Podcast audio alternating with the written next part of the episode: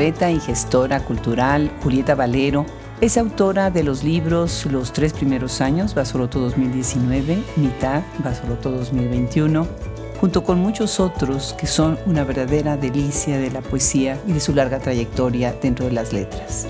Hoy tenemos el gusto de recibir a esta poeta en las instalaciones mismas de Vaso Roto en la bellísima, bellísima ciudad de Madrid. Y yo me siento muy honrada con este privilegio. Agradezco muchísimo a Janet L. Clarion y a María Fuentes por habernos abierto la puerta para Hablemos Escritoras. Yo soy Adriana Pacheco y seguramente van a disfrutar esta maravillosa, maravillosa escritora que se integra hoy a nuestro proyecto. Muchísimas gracias por seguirnos cada semana, ya desde hace casi seis años, y por apoyar esta gran, gran plataforma que poco a poco sigue creciendo y atravesando todas las fronteras. Disfrutemos a Julieta Valero.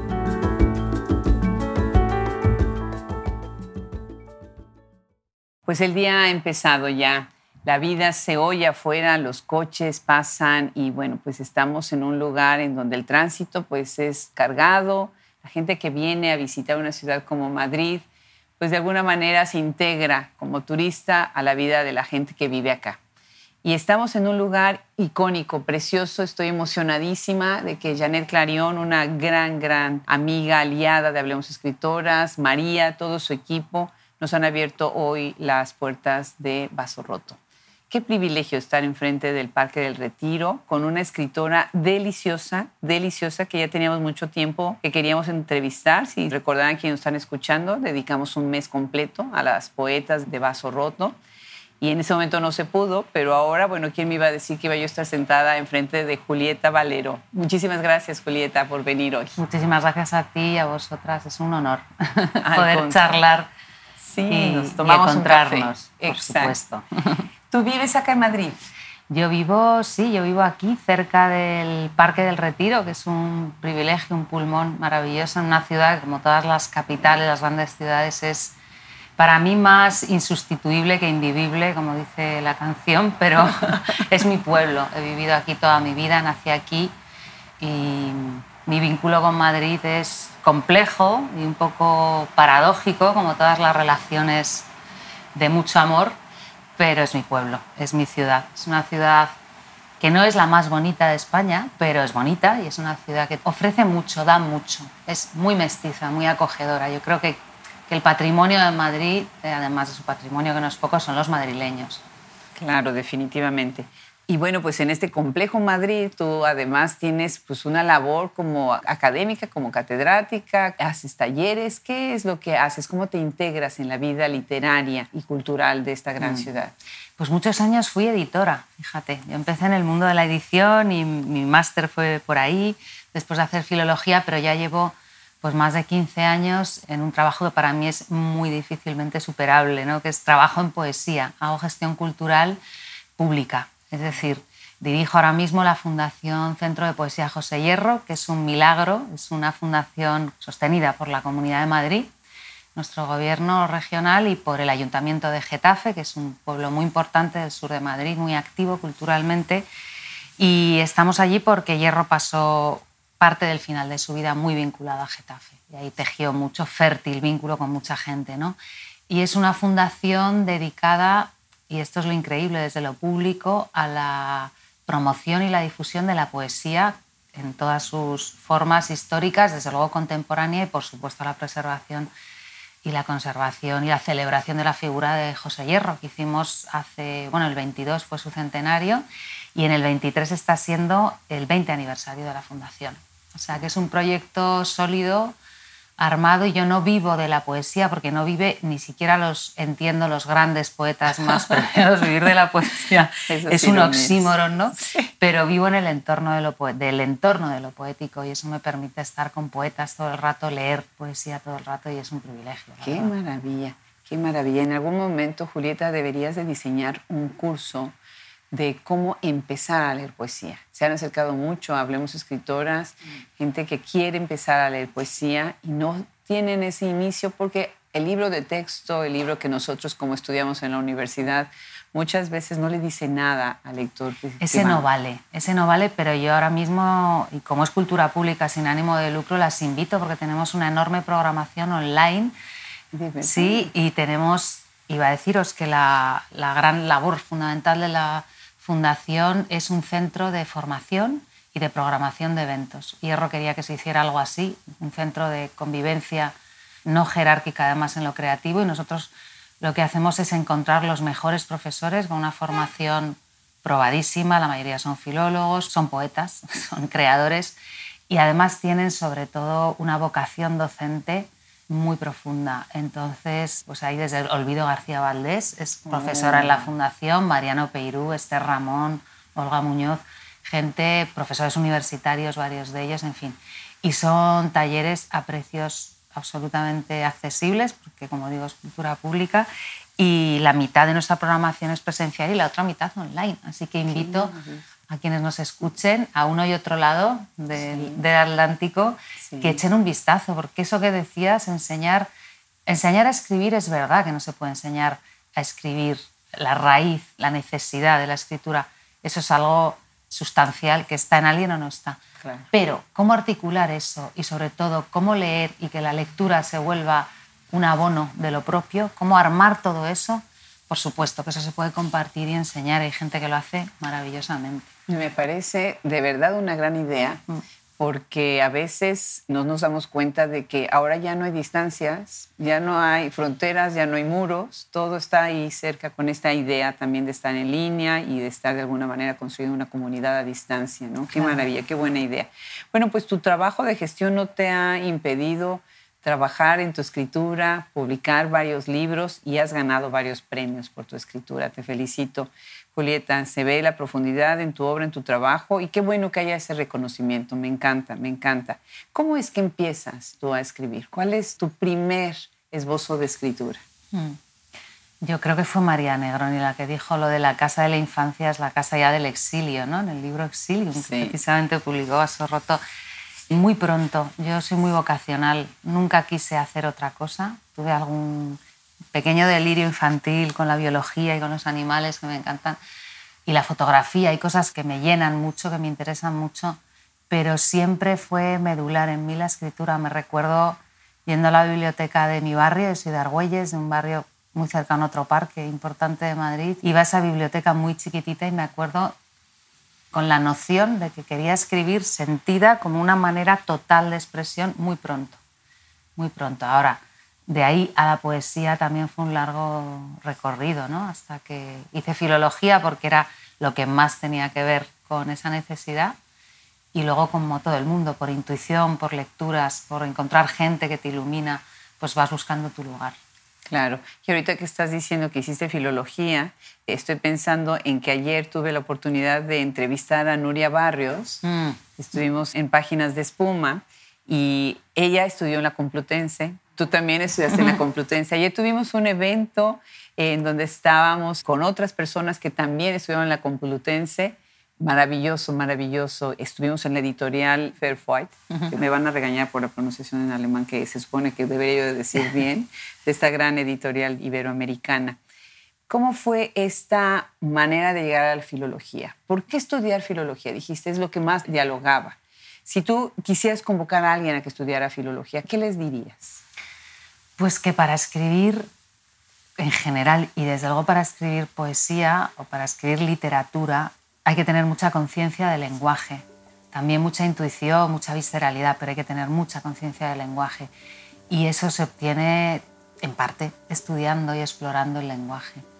Y luego porque, por supuesto, todas las carreras tienen una parte árida, amarga que te interesa menos, a todos los niveles, también en contenidos, pero cuando estás en las asignaturas o con las personas que te hacen abordar una asignatura con pasión y entrar al espíritu de una época, yo por ejemplo, mi primera clase con 18 años fue a las 8 y media de la mañana de literatura medieval, que era durísimo. bueno, pues la mujer, que la recordaré siempre, Soledad Arredondo se llamaba, que éramos unos niños, nos hizo amar la literatura medieval. Nos dijo, la primera semana solo quiero que leáis el nombre de la rosa, porque tenéis que meteros en la conciencia teocéntrica y en la, y en la manera de concebir y de respirar de un sujeto en el siglo 10, por ejemplo. ¿no? Y bueno, cuando alguien te hace conectar de un modo profundo con el lenguaje y con lo que el lenguaje significó en su tiempo histórico, el placer puede ser infinito. Claro, qué maravilla. Bueno, algo que me parece también muy relevante es que entras a escribir la poesía con esa emoción de decir qué es lo que puedo hacer con estas palabras. ¿no? El lenguaje es tu herramienta, tu herramienta más importante. Mm. Y bueno, ahora tengo acá en mi mano este libro con el que empezaremos nuestra conversación sobre tu obra literaria. Pero estamos hablando de tus inicios. Mm. ¿Qué significa para ti la primera vez que Vaso Roto te publica un libro? Pues para mí fue una sensación, aparte de que los libros los editan exquisitamente, el cuidado y el trato, pero antes de que eso sucediera, yo con Janet Clarion es la primera vez que he sentido tener una editora atenta, respetuosa, con la que la carencia y las dificultades se lateralizaban y se hablaba del libro, y se hablaba de la vida, y se hablaba de literatura. Y me he sentido muy acogida, muy respetada y muy acompañada, la verdad. Claro, es tan cuidadosa en su edición y, mm. y además ha construido una comunidad muy linda de poetas, que eso es muy importante, ¿no? Bueno, pues mitad. Mitad dice, una mujer se cansa por todas. Una mujer se cansa por todas, todas nosotras incluidas en el cansancio de una sola. Qué maravilla. Me emociona la universalidad, el sentido de comunidad, de solidaridad que crea este libro. Además, me emociona porque pones a la figura de la mujer en el centro del libro. Mm. Y eso es muy valioso. Cuéntanos qué fue para ti escribir Mitad, de dónde viene Mitad. Uf, Mitad es un libro, yo creo que es el libro más difícil para mí de escribir sobre todo por su vínculo con lo personal. Es un libro que habla de realmente de una pérdida, de una pérdida, de una separación y de cómo se reorganiza desde lo orgánico hasta lo mental, hasta con los hijos, ¿no? Un ser humano cuando eso sucede. Esa condena en un sentido más general y universal de escisión que de una u otra manera tenemos los seres humanos. Por eso mitad, ¿no? Cómo se tiene que renunciar tanto en el exterior de la vida, pues a compartir todo el tiempo del hijo cuando uno se separa y tiene custodia compartida. Son cosas que le ha pasado a mucha gente, que nos ha pasado a mucha gente. E internamente también, por ejemplo, para una mujer lo duro que es con el mandato de presencia y el peso y la importancia de la maternidad y toda esa educación en torno a la necesidad de sostener que hemos tenido ¿no? y esa construcción del yo absolutamente ligada a nuestra responsabilidad como madres, lo difícil que es descomponer eso y volverlo a iniciar de un modo digno, eh, con el hijo, con la vida.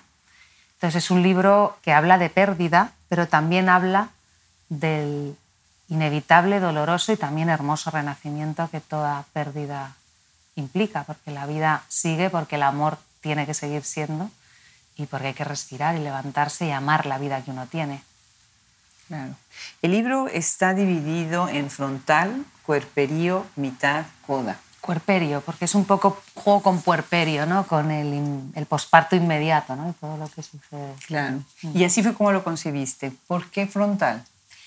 Frontal porque en esa primera parte la voz poética confronta de una manera muy desnuda, muy áspera, el final yo creo que todos hemos vivido algún final alguna vez, seguro, amoroso, casi todas las personas, y, hay un momento en el que por muchos velos eh, de miedo, de imposibilidad, eh, hay un momento en el que tienes que mirar de frente el final, porque es un hecho, porque es así. ¿no? Entonces comienza con esa frontalidad y el verso en ese sentido, que yo he escrito siempre, creo que un tipo de verso más protuberante, con más imágenes, es un tipo de escritura que para mí era muy distinta de mí misma, porque es un verso muy despojado, muy desnudo, muy de lo que hay, como dice Olvido García Valdés, ¿no? de lo que hay y no otra cosa.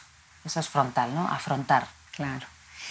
Tu escritura en este libro especialmente es muy breve. Recurres a la brevedad, que obviamente es un reto, porque mm. tienes que concentrar más el lenguaje y hacer más énfasis en la manera que lo estás usando. Platícanos un poco acerca de tu técnica de, escritura en general. En frontal se ve de esta manera muy particular, en otros de tus libros lo veremos que es distinta. ¿no? Sí, este libro mitad, como te comentaba, tiene ese despojamiento de punto de partida porque atraviesa un acto vital y también a nivel reflexivo, como es la pérdida, que necesita, bueno, pues como el árbol, dejar que todo caiga, ¿no? quedarse sin hojas. Entonces, en términos de lenguaje, es eso que decías, ¿no? muy bien, que es esa condensación expresiva donde se eliminan imágenes, donde se trata de traer al texto exclusivamente lo que el cuerpo, que es su alma, es decir, el todo de quien habla y percibe y siente, sin ningún tipo de oropel, pero al mismo tiempo con toda su capacidad de expresión de cuestiones emocionales muy complejas. ¿no? Entonces, ese juego entre despojar y a la vez condensar la expresividad, que es difícil ¿no? y que es un trabajo. Y pensando de despojar, te despojas mucho de la puntuación en este libro. Mm. Juegas mucho con la puntuación. Eso hace que el ritmo sea muy fragmentario, muy cortado, vanguardista, incluso en algunas partes, podría decir. ¿Tienes alguna idea te gusta de alguna manera jugar con la puntuación con algún propósito? Sí, no es un juego, es una propuesta generativa para el lector. Yo en general confío mucho como lectora, busco propuestas que me permitan un margen de generación. A mí de generación. La poesía, eh, la poesía muy figurativa, muy cercana a la función de la prosa y sobre todo muy experiencial, me interesa poco porque no me deja margen. Me interesa una poesía que admita un elemento muchísimo más explorativo y de riesgo en el lenguaje. Leerla y hacerla. Entonces, en este libro, ¿por qué no hay puntuación? Porque cuando una persona está atravesando un tránsito de pérdida tan fuerte, primero el lenguaje no es ordenado, no es sintácticamente perfecto. El lenguaje es también una búsqueda, un balbuceo hacia afuera, hacia la fuera de la vida, un entenderse y, que me entiendan, ¿no? Cuando alguien está muy roto, el lenguaje yo creo que no puede no trasladar esa fractura. Y de ahí esa puntuación que, como bien decías, permite un margen rítmico interpretativo en el lector. Hay muchas fragmentaciones del verso donde se puede jugar según cómo termine un verso y cómo empiece el siguiente con el sentido. Se rompe ahí un sintagma y el rector lo puede armar según la respiración y el ritmo que le esté dando y puede significar como en dos direcciones. Esa ambigüedad también es buscada, ¿no? Sí, apelas a un lector inteligente, ¿no? Y además a un Currante, yo creo. Pero que busque un grado de placer y un grado de responsabilidad, claro. de generación propia y de significación propia importante, ¿no? Claro, sin guiarlo demasiado. ¿Quieres leernos para que escuchemos precisamente este contraste de este ritmo que si tienes la puntuación o no lo tienes pues empecemos con esta parte de mitad.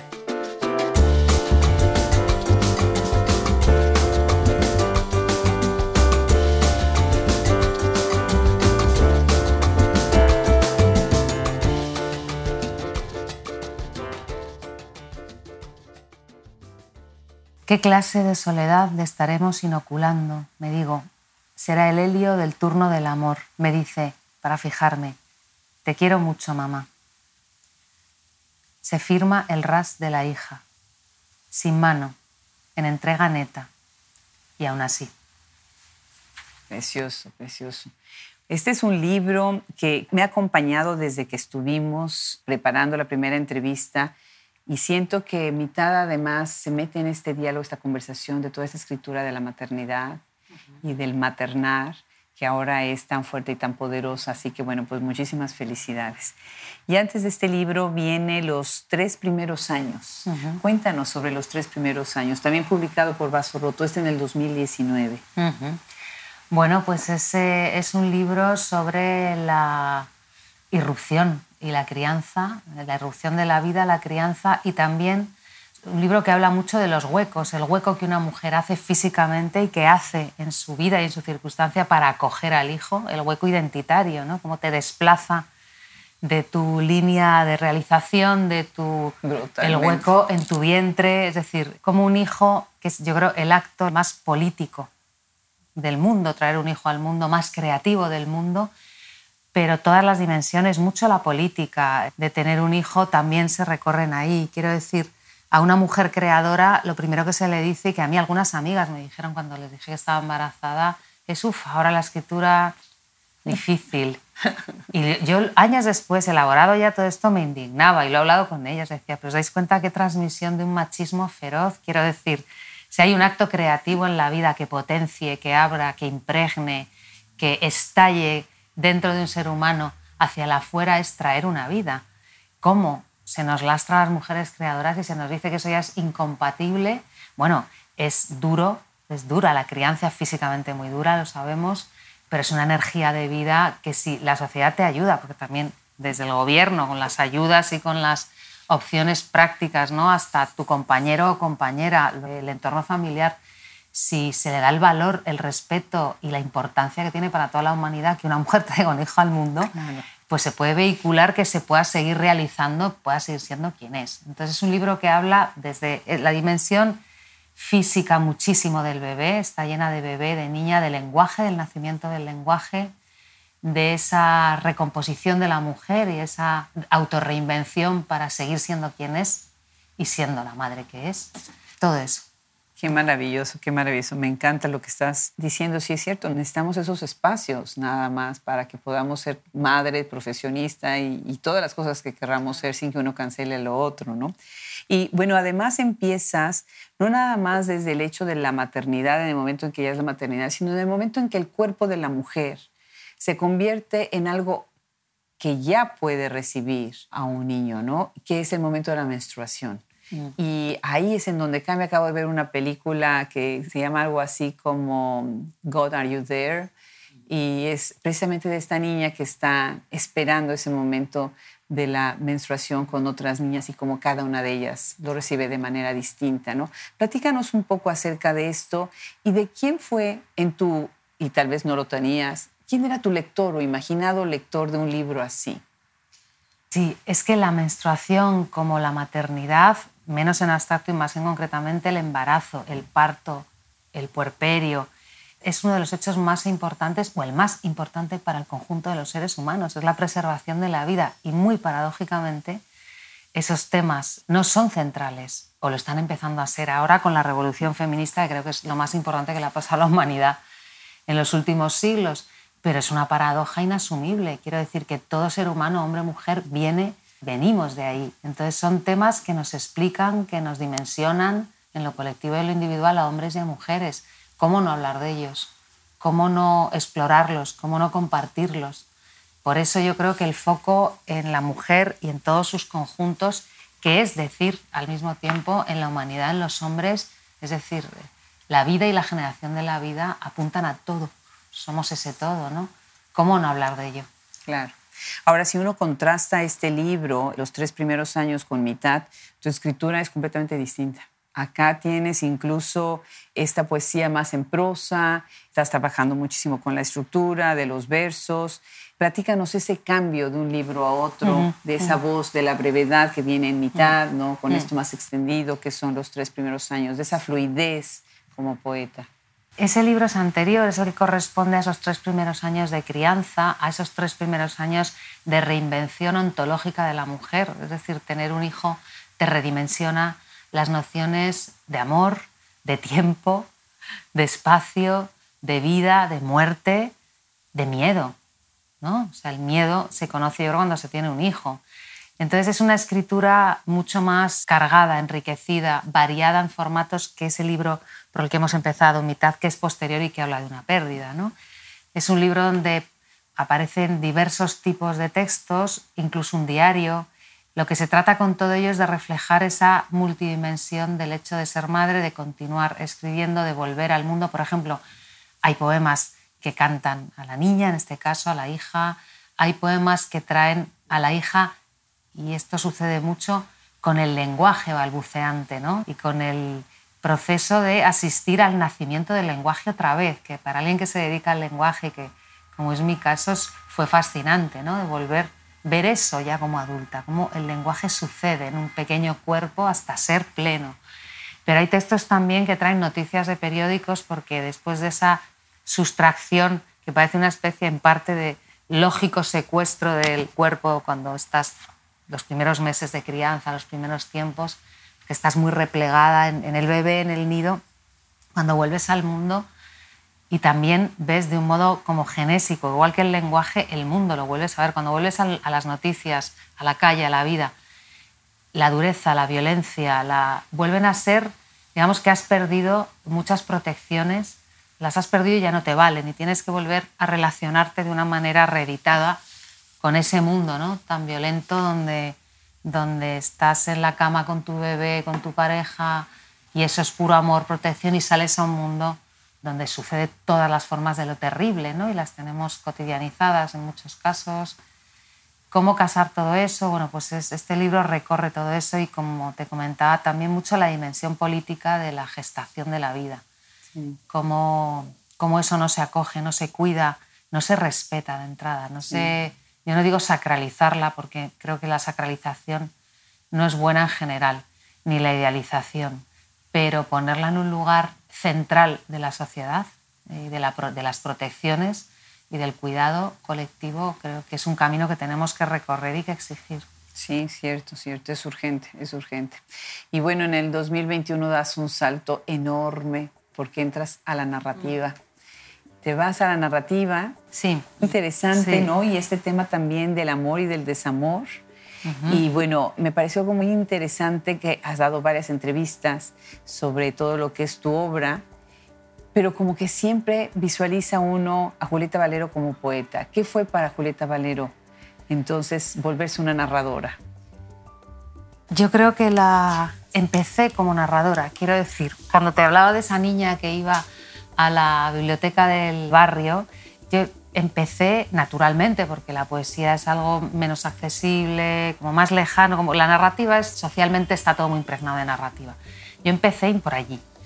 Y de hecho yo empecé a escribir poesía tarde, después de haber hecho filología, después de haber escrito bastantes cosas, pero no había encontrado mi lugar. Yo tuve una sensación, a mí me cambió la vida y recuerdo el día que escribí el primer poema, adultamente, quiero decir, ¿eh? había escrito esos pinitos impresentables, baluceos, pero el primer era verano, la primera vez que escribí un poema y que fue algo que me atravesó una, de repente una relación con el lenguaje que era la que había estado buscando toda mi vida. Fue algo, he organizado incluso mi vida profesional en torno a eso. O sea, fue algo sustancial, muy intuitivamente encontrado y así pasó. Entonces, mi relación con la narrativa era anterior a la poesía, pero estaba latente. El encuentro con la poesía fue tan brutal, tan necesario, ocupó todo tanto, felizmente, pero quedaba esa necesidad de explorar eh, la narrativa. Y bueno, pues sucedió por estricta necesidad. De repente empecé a...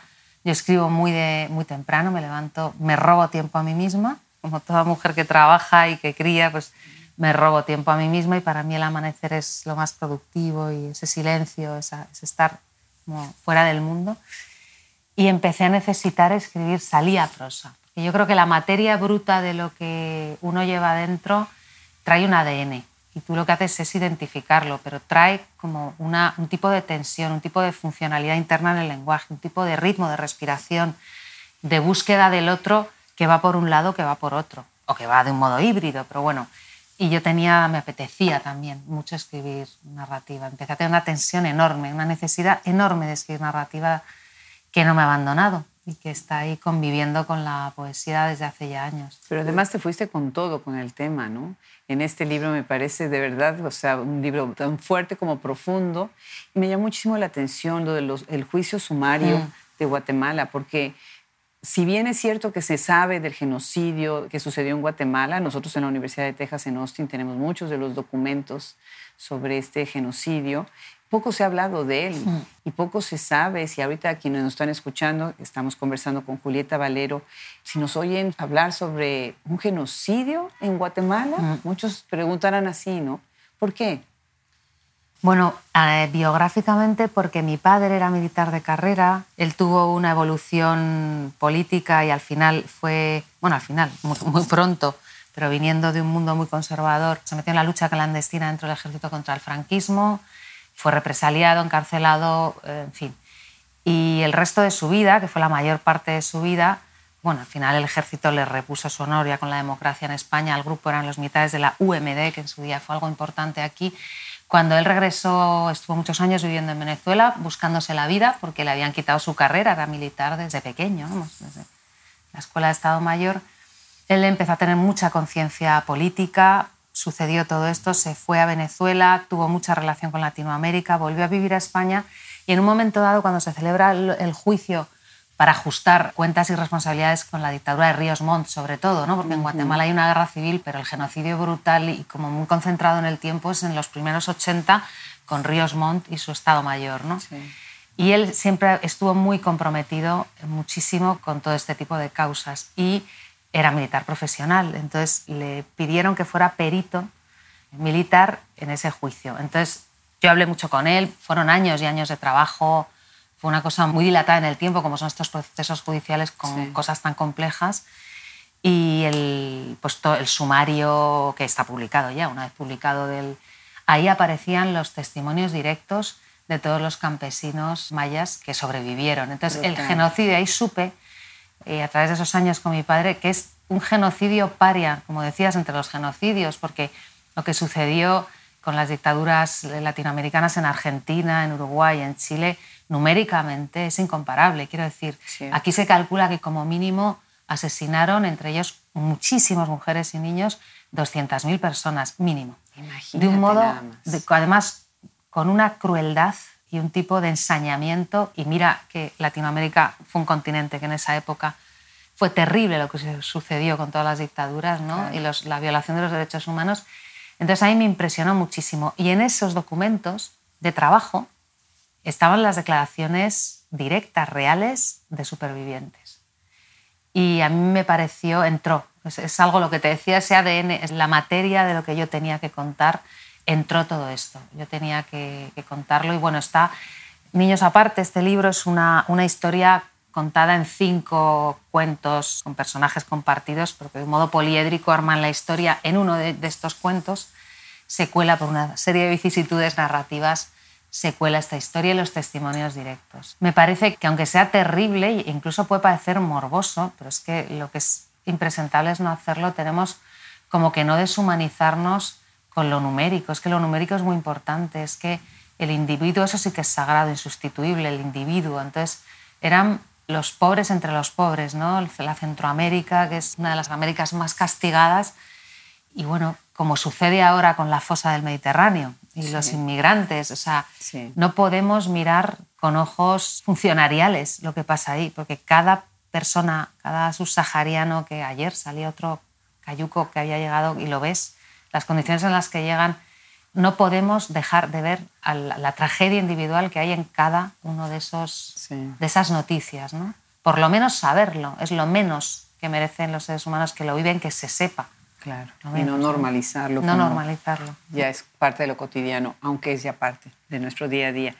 Pues de verdad tu obra maravillosa. Me da muchísima tristeza que no tengamos más tiempo mm. porque hay mucho, mucho que hablar, sobre todo porque tienes colaboraciones en antologías colectivas, has escrito también ensayo, obviamente tú puedes hay muchísimo más que decir, pero para cerrar esta conversación, Julieta, compártenos en qué estás trabajando ahora, con qué nos vas a sorprender pronto o no tan pronto, porque con pues, esto de la escritura nunca se sabe. Pronto tendré, tendrás que consultar si se puede contar, yo creo que sí, pero vamos, fíjate tú, de cosa tan humilde es la poesía per se, pues hay un libro cerrado y entregado a Vaso Roto, que es mi editorial, y estoy trabajando en una novela hace ya pues unos cuantos, casi años ya, en un proyecto de narrativa para mí.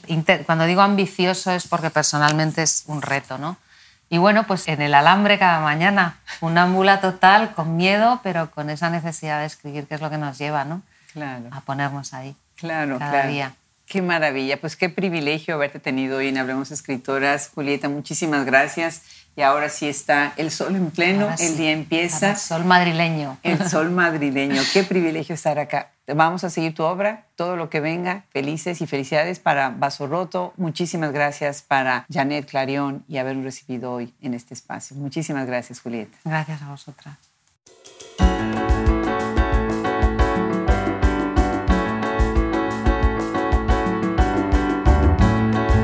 Pues qué delicia, qué privilegio disfrutar la poesía de esta manera con escritoras como Julieta Valero. Muchísimas, muchísimas gracias a ella, gracias a Janet L. Clarion, gracias a María Fuentes y a todo el equipo que integra Vaso Roto, un editorial que de verdad no se pueden perder. Gracias también a todo el equipo que hace posible Hablemos Escritoras, habemos muchos atrás de este micrófono.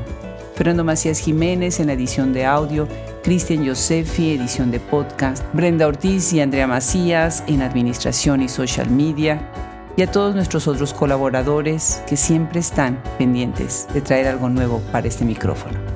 Yo soy Adriana Pacheco y siempre es un gusto recibirlos en este micrófono. Nos escuchamos en el próximo episodio.